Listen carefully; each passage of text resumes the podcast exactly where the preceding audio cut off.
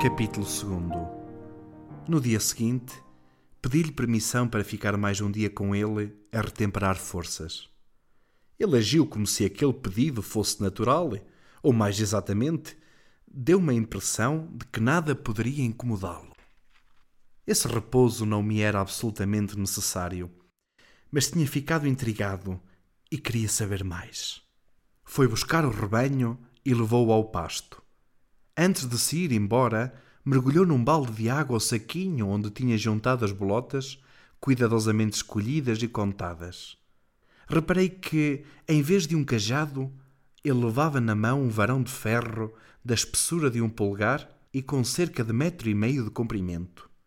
Fiz de conta que ia passear tranquilamente e segui por um caminho paralelo ao seu. O pasto das ovelhas ficava no fundo de um vale. Deixou o pequeno rebanho à guarda do cão e subiu até ao local onde eu estava. Receei que me viesse censurar a indiscrição de alistar, mas não foi isso que aconteceu. Estava apenas a seguir o seu caminho e convidou-me a acompanhá-lo se não tivesse nada mais importante para fazer. Ia até um lugar a duzentos metros dali a subir. Ao chegar ao lugar pretendido, pôs-se a espetar na terra o varão de ferro que trazia. Fazia um buraco onde punha uma bolota e depois tapava-o com terra.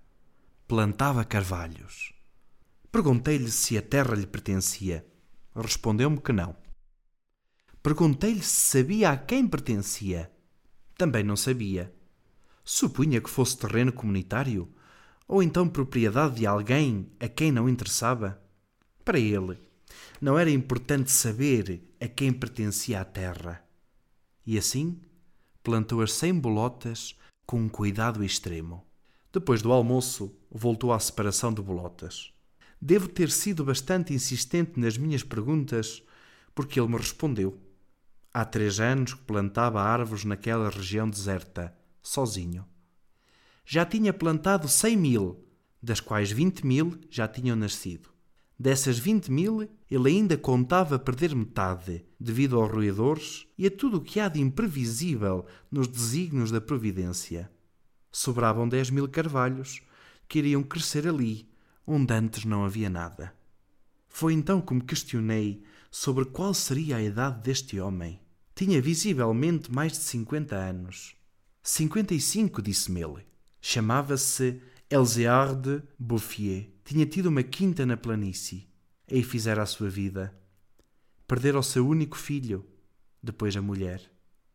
Retirara-se para a solidão, onde tinha prazer em viver devagar, com as suas ovelhas e o seu cão. Pareceu-lhe que a região estava a morrer por falta de árvores. Acrescentou depois que, não tendo a fazer muito importantes, decidira remediar a situação. Nessa altura, apesar da minha juventude, levava eu próprio uma vida solitária e sabia tocar com delicadeza na alma dos solitários. Contudo, cometi um erro.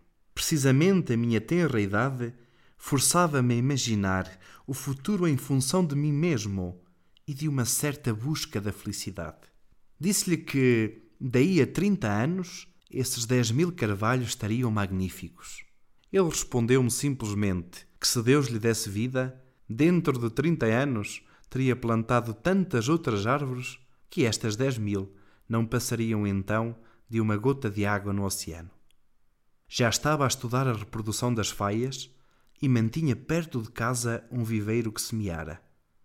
Esses espécimes, que protegera das ovelhas com uma rede de arame, estavam muito bonitos. Também estava a pensar em bétulas para plantar no fundo dos vales, onde, segundo me disse, existia água alguns metros abaixo da superfície do solo. Separámos-nos no dia seguinte.